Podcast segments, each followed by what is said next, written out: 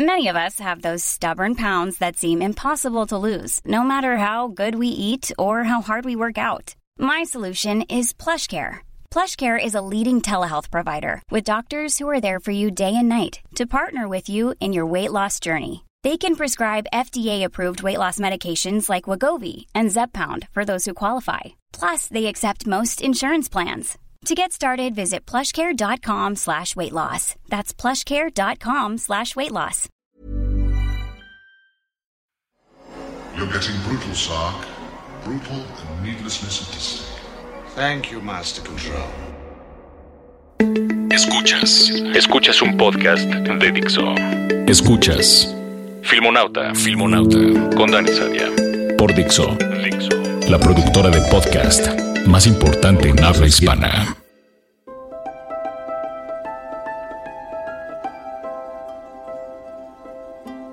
En la última película de Luis Buñuel, Ese oscuro objeto del deseo, Fernando Rey, el actor cuyo personaje era un hombre adinerado, se dispone a visitar a una joven española, que era una pobre inmigrante, que vive con su madre en una casita de la banlieue de París.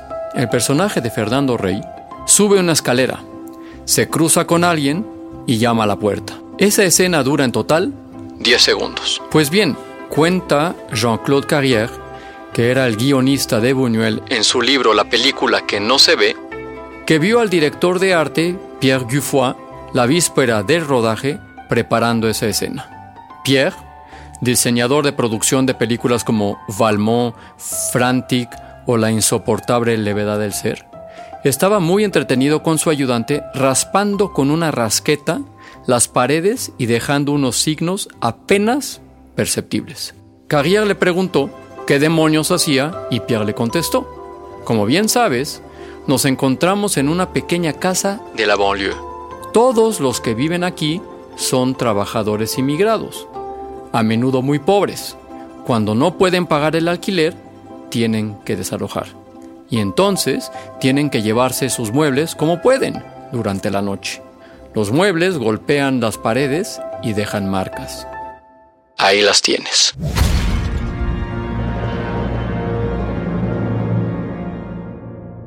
Me quedo callado. No sé qué decir. Es absolutamente increíble. De eso hablaré de ahora en adelante. De las fronteras, de lo imperceptible y de sus aportaciones invisibles que hacen que algo bueno sea perfecto. Y empezaré con el maravilloso trabajo de los diseñadores de producción y directores de arte. Vamos a comenzar por definir de qué hablamos. El diseño de producción es una herramienta. A través de la arquitectura, forma, espacio, color y textura, el diseño de una película expresa la historia y apoya a los personajes. ¿Y por qué es tan importante? Porque con esa herramienta podemos diseñar metáforas visuales que actúan al nivel del subconsciente mientras el espectador sigue de manera consciente la trama y los personajes.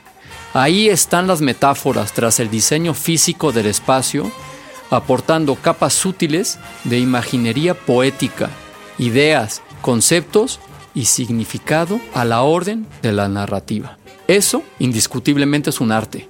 Más bien, es la integración del arte como lo conocemos en el mega arte o el meta arte integrador y colectivo al que llamamos cine. Hay una santísima trinidad en una película.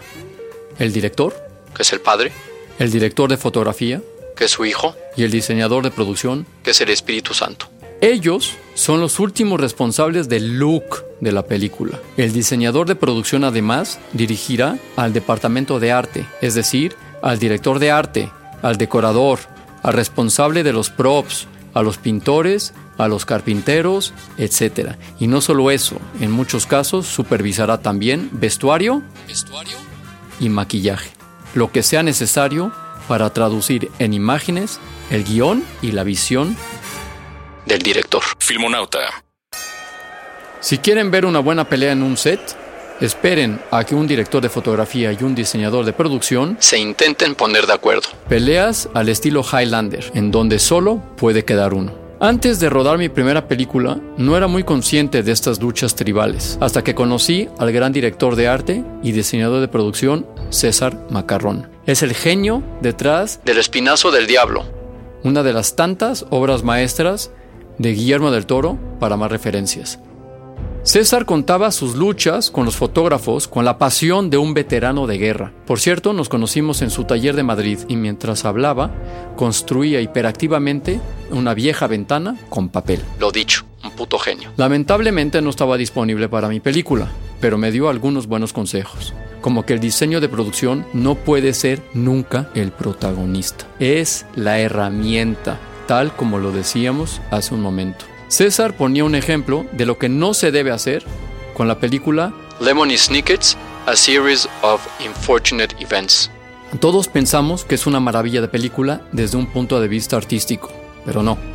La planificación, la mirada, la producción no están al servicio de la historia, sino del diseño de producción. Ahora un ejemplo de lo que sí hay que hacer. Tuve la oportunidad de visitar en los estudios de cine de la Ciudad de Luz en Alicante la producción de la película Asterix y los Juegos Olímpicos. Por cierto, hablábamos antes de Viñuel y que sepan que me encontré con su nieta ahí, Julieta, que trabajaba en la oficina de producción. La cuestión es que habían construido un enorme decorado reproduciendo una pista oval con gradas al estilo Ben Hur.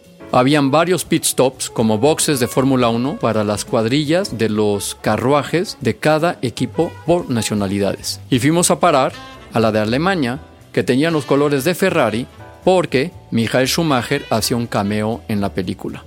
Lo que me encontré fue maravilloso. Dentro de cada parada de boxes había un taller para reparar las cuadrillas, con carteles antiguos y herramientas de la época. Todo con un detallismo brutal. Intrigado por la inversión de tiempo y dinero que eso implicaba, le pregunté a un tipo de producción. Pero todo esto se verá en la película, ¿no? No. Entonces, si nadie lo ve, sí que lo ve alguien, me dice, los actores. Como diría mi buen amigo Birdman. That's what I'm talking about, Filmonauta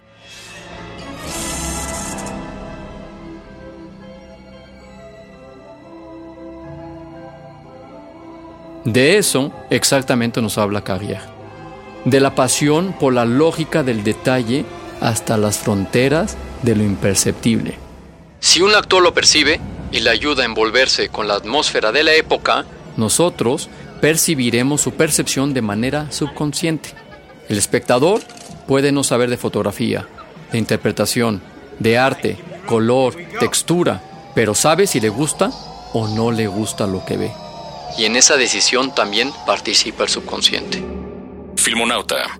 Si les gusta este mundo, les recomiendo el libro The Filmmaker's Guide to Production Design de Vicente Lo Bruto, en el que les recomendarán grandes películas con no menos grandes diseños de producción, como Amadeus, Blade Runner, Barton Fink, Apocalypse Now, Chinatown, cualquier película de Baz Luhrmann, de Wes Anderson, de James Bond o Minority Report.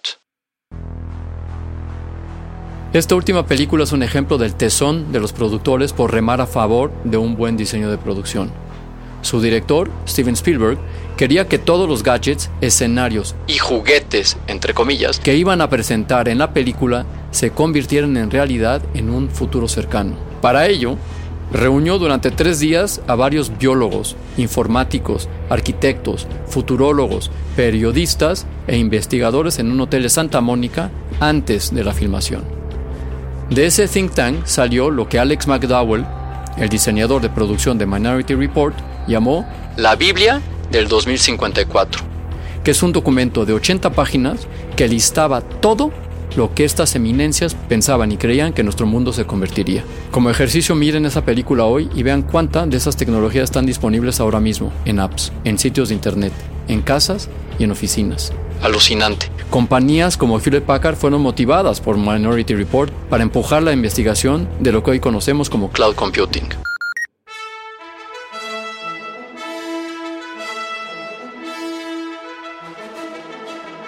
No menos mérito tenía Sam Spiegel, productor de, entre otras, Lawrence de Arabia.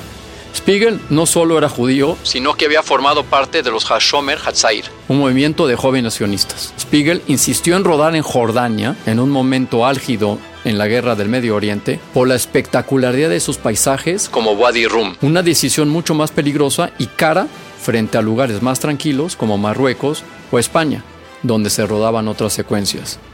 Decían que Sam Spiegel era el único en el mundo que podía persuadir al rey Hussein de que él no era judío. Aún así, el productor temía por su vida y durmió en su barco durante todo el rodaje. ¿Ayudaron los diseños de producción de Minority Report y de Lawrence de Arabia a contar la historia? La duda ofende. Esto es Filmonauta y nos escuchamos una vez más la próxima semana. Escuchaste Filmonauta, Filmonauta con Dani Sadia. Un podcast más de Dixo. Planning for your next trip? Elevate your travel style with Quince. Quince has all the jet setting essentials you'll want for your next getaway, like European linen, premium luggage options, buttery soft Italian leather bags, and so much more. And is all priced at 50 to 80% less than similar brands. Plus, Quince only works with factories that use safe and ethical manufacturing practices. Pack your bags with high-quality essentials you'll be wearing for vacations to come with Quince. Go to quince.com/pack for free shipping and 365-day returns.